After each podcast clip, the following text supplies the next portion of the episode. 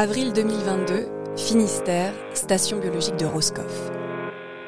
Les protagonistes de cette aventure, Lorbono Ponticelli, biologiste spécialiste des céphalopodes et professeur au Muséum national d'histoire naturelle, Anaël, élève de seconde au lycée Darius Milo au Kremlin-Bicêtre dans le Val-de-Marne, et moi, Margot, journaliste.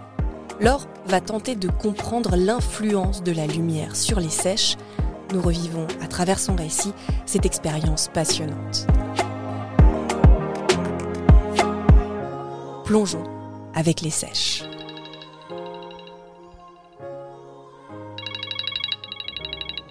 Allô? Allô, Laure, Gaëtan à l'appareil.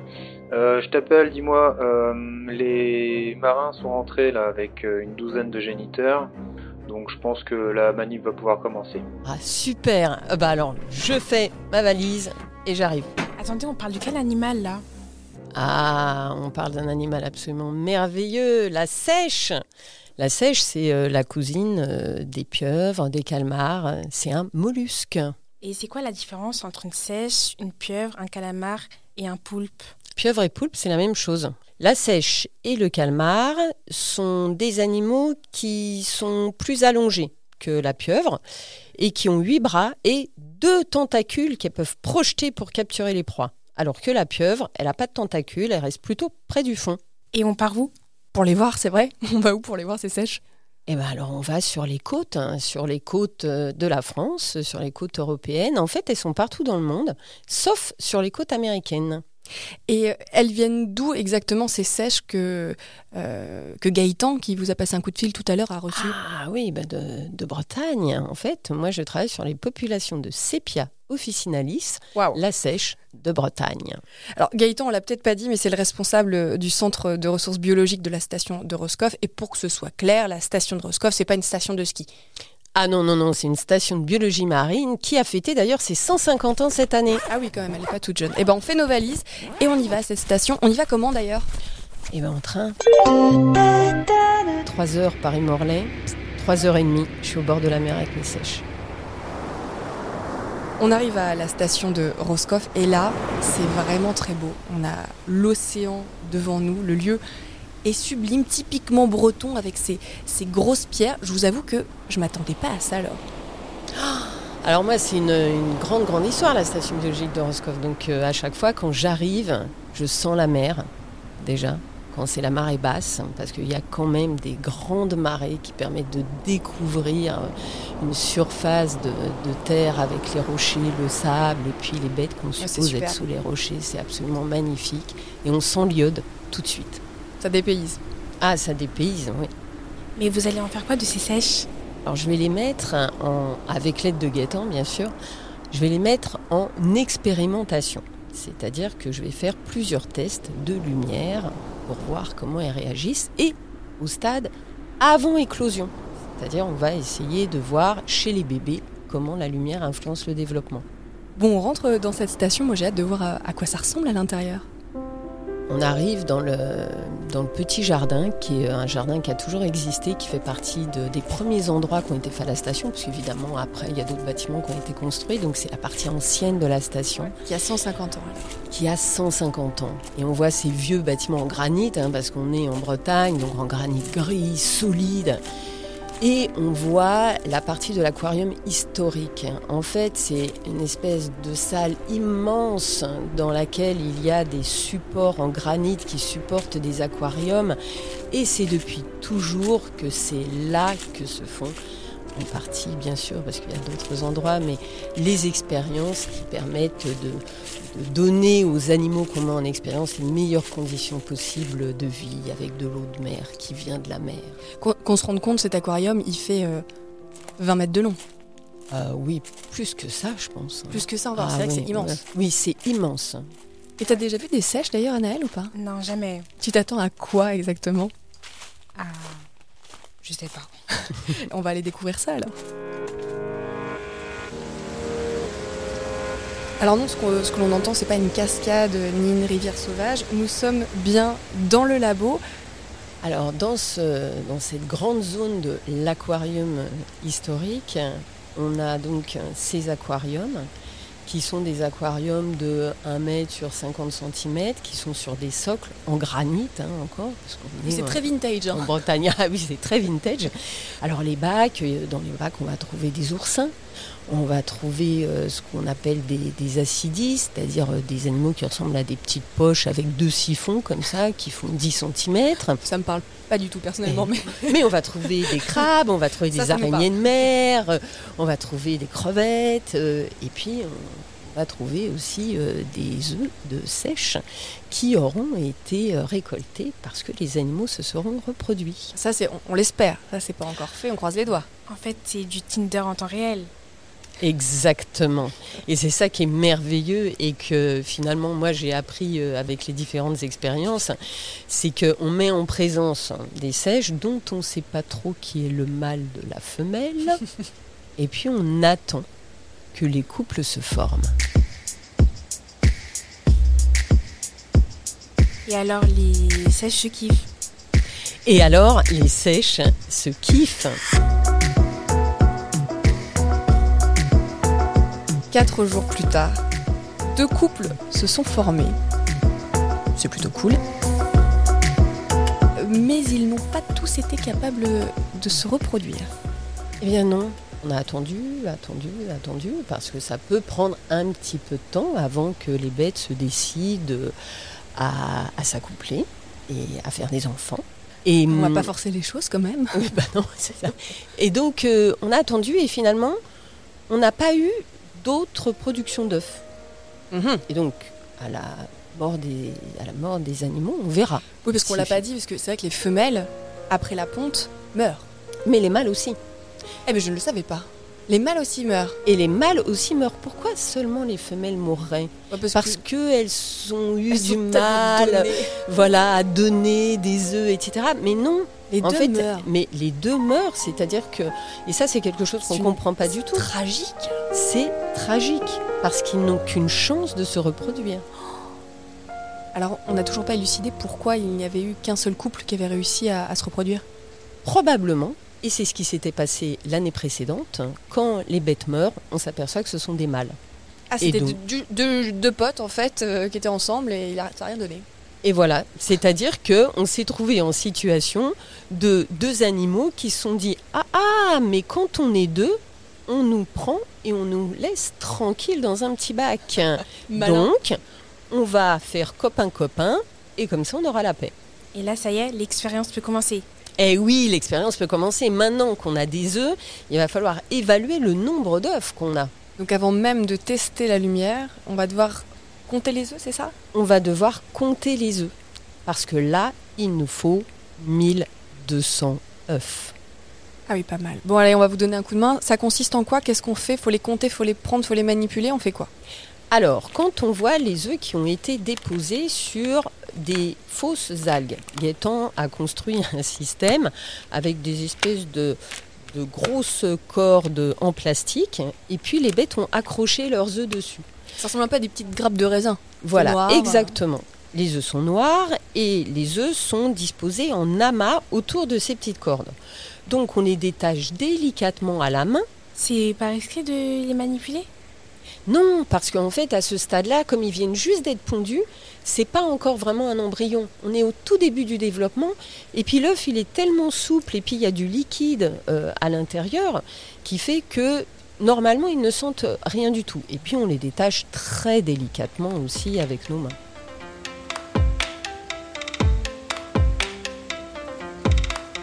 « 1180, 1181. Vous avez dit combien alors euh? Eh bien, 1200. Après, si on n'en a que 1185, on s'arrangera. Ok, donc ça y est, là, on les a tous mis dans leur petit panier. Euh, l'expérimentation peut commencer? L'expérimentation peut commencer. On en a mis 200 par panier. Enfin, du coup, on en a mis 188 par panier. Pas mal. Pas mal. Et puis, l'expérimentation peut commencer. Qu'est-ce qu'on qu'est-ce qu'on va faire exactement? Eh bien, d'abord, on va attendre. On va attendre qu'ils grossissent. Mais on va leur mettre des lumières particulières pour voir si le développement se passe de la même manière en fonction de lumières différentes. Que ce soit des LED, des tubes, vous savez, les tubes néons là qu'on voit dans les dans les couloirs en général des collèges euh, ou des lycées. Hein, des lumières très agréables. à la cantine, voilà, des lumières un petit peu violentes. Et on va essayer de voir si l'intensité lumineuse et s'il y a une différence entre les LED et les tubes tout au cours du développement, parce que l'œuf va grossir, la capsule qui était noire va finalement s'amincir, hein, comme un ballon qu'on gonfle. Vous voyez, quand on gonfle un ballon, ben, finalement, on a une structure qui est plus transparente qu'au départ. Ça veut dire que la lumière rentre dedans. Et donc, on va essayer de voir quel type de lumière est la plus favorable pour nos bêtes. Bon, en attendant le 25e jour, euh, je te propose qu'on aille faire un tour. Annelle, est-ce que tu connais le Finistère un peu? Alors là, pas du tout. Eh bien, très bien, il y a plein de belles choses à voir.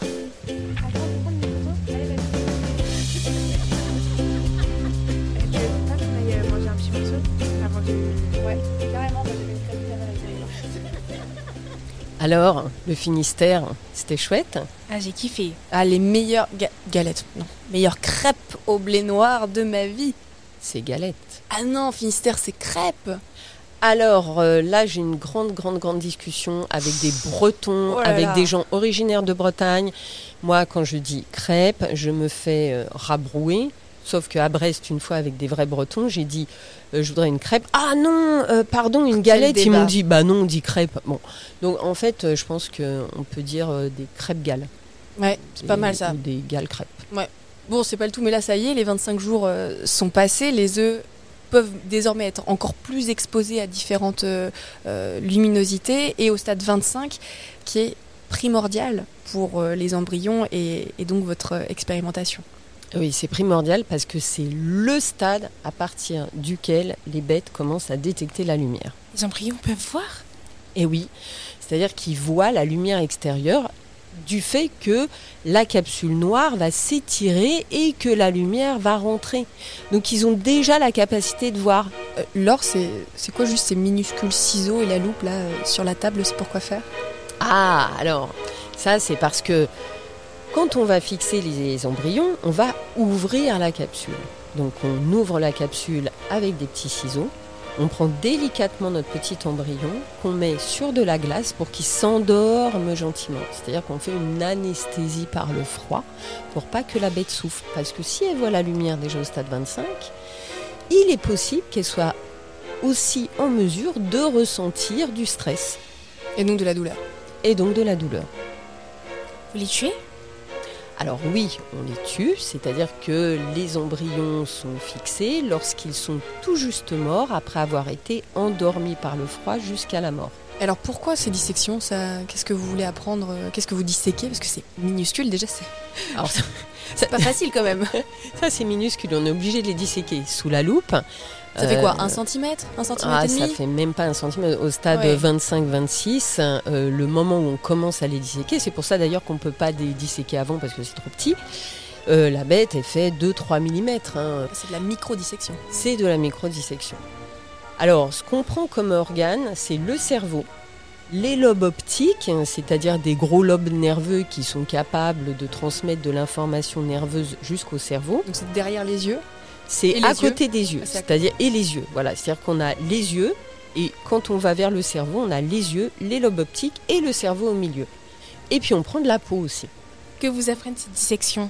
Alors, à partir des organes, ce qu'on va faire, c'est qu'on va extraire des acides nucléiques, c'est-à-dire de l'ARN. En fait, nous, ce qu'on étudie, Alors c'est... la- l'ARN, faut peut-être le préciser, Oui. c'est des, des molécules qui, bah, qui détiennent des informations sur les gènes. Voilà, c'est des molécules qui détiennent des informations sur les gènes et qui vont être à l'origine des protéines.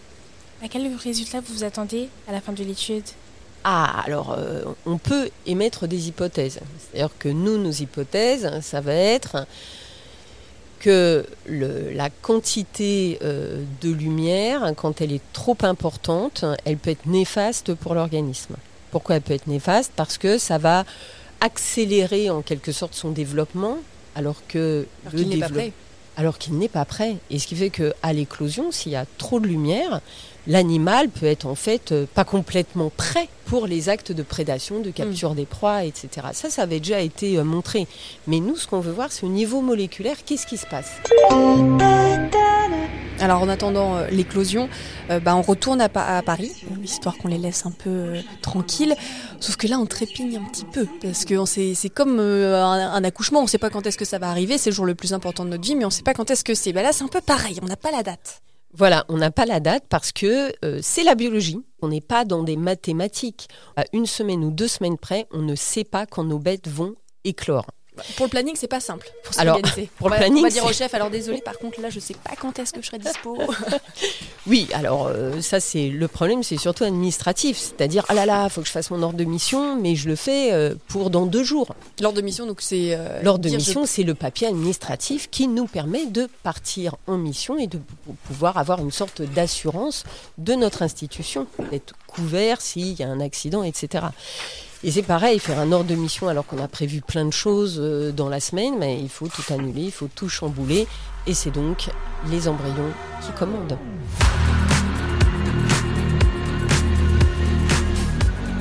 finalement, on est un petit peu impatiente quand même. Donc, on, va y retourner euh, à la station de Roscoff et, va, bah, on va faire un déclenchement.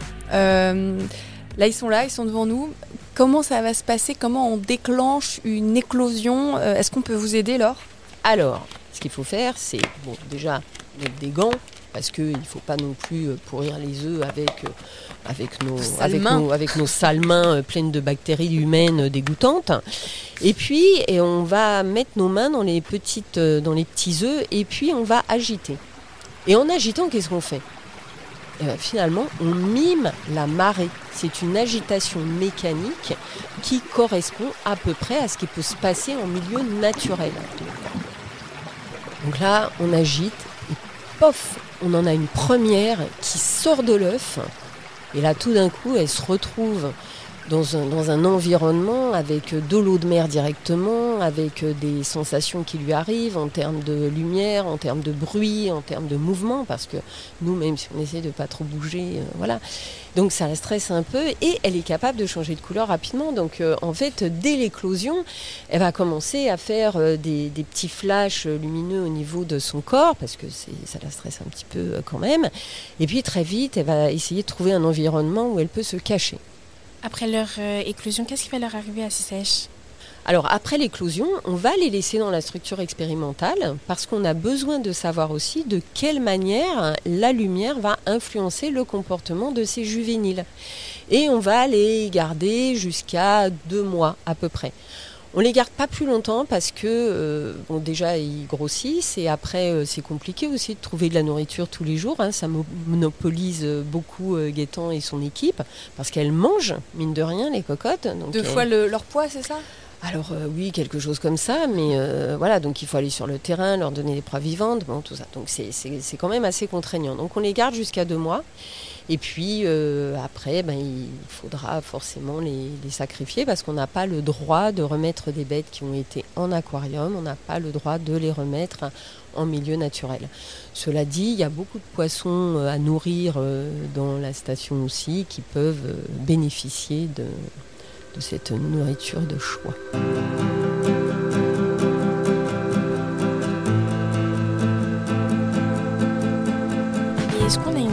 L'impact de la lumière sur les sèches et leurs œufs alors, celles qui, ont, qui étaient en haute lumière, elles ont eu un temps de développement qui était beaucoup plus court. Et donc un risque de prématurer. Exactement. Elles ont éclos beaucoup plus rapidement. C'est quoi le rapport avec le réchauffement climatique? Alors il y a plutôt un rapport avec le changement global, hein, parce que l'impact de l'augmentation des températures n'a pas encore été très étudié chez les, chez les céphalopodes.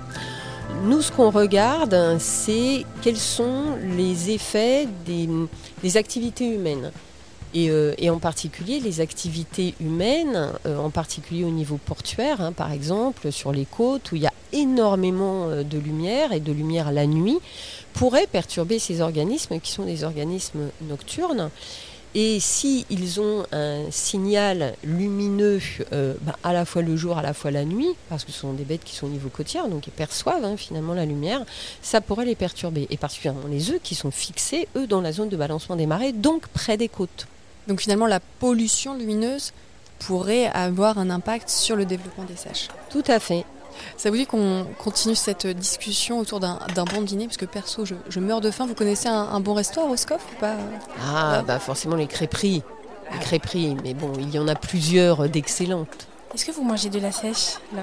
Ah oui, oui, oui, je mange de la sèche depuis que je Oh travaille dessus. C'est pas vrai. Si, parce que quand j'ai vu pour la première fois ces magnifiques embryons éclos sous la loupe, hein, je me suis dit, mais qu'est-ce que c'est beau? Ça doit être bon aussi. Et de fait, c'est bon aussi. Vous, vous blaguez, c'est pas vrai. Non, non, mais je, je ne blague pas du tout. Cela dit, il ne faut manger de la sèche et du poisson que issu d'une pêche durable et équitable. C'est possible pour la sèche une pêche durable? Parce que c'est vrai que c'est quand même euh, plus compliqué. à- Alors, c'est plus compliqué parce qu'en fait, c'est surpêché. Il n'y a pas de quota de pêche euh, pour les céphalopodes, donc c'est très compliqué. Cela dit, euh, il y a des bateaux qui, euh, au lieu de pêcher au chalut, pêchent toujours au casier et dans la limite euh, Ouais. des ressources du secteur. Alors c'est pas pour la sèche, mais euh, j'avais lu pour les pieuvres qu'en Europe c'est 130 000 tonnes de pieuvres qui sont mangées chaque année. Oui. C'est énorme. C'est énorme. Elle vous vient d'où cette passion pour, euh, pour les sèches? Ah là, alors elle me vient, euh, c'est parce que c'était une passion pour les mollusques en fait. En cinquième, j'ai disséqué une moule. Et à partir de ce moment-là, je suis tombée amoureuse des mollusques. Et donc, euh, je me suis dit, je vais travailler sur des animaux marins. Moi j'ai 15 ans. À mon âge, c'était quoi votre rêve?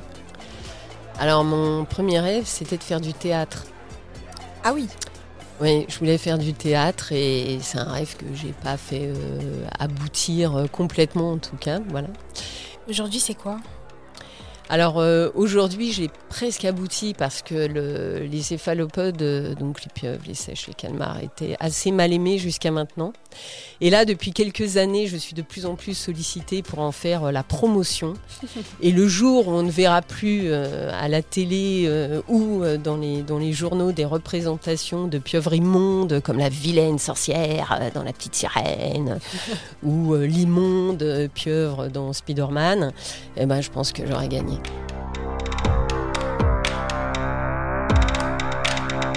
Plongeons avec les sèches, un épisode avec Lorbono Ponticelli, biologiste spécialiste des céphalopodes et professeur au Muséum national d'histoire naturelle. Un podcast produit et réalisé par René Prod en partenariat avec l'ADEME, l'Agence de la transition écologique, la Fondation de la mer, Gobelin, l'école de l'image, et pour cet épisode, le lycée Darius Milo au Kremlin-Bicêtre dans le Val-de-Marne, un lycée public engagé dans l'éducation et développement durable.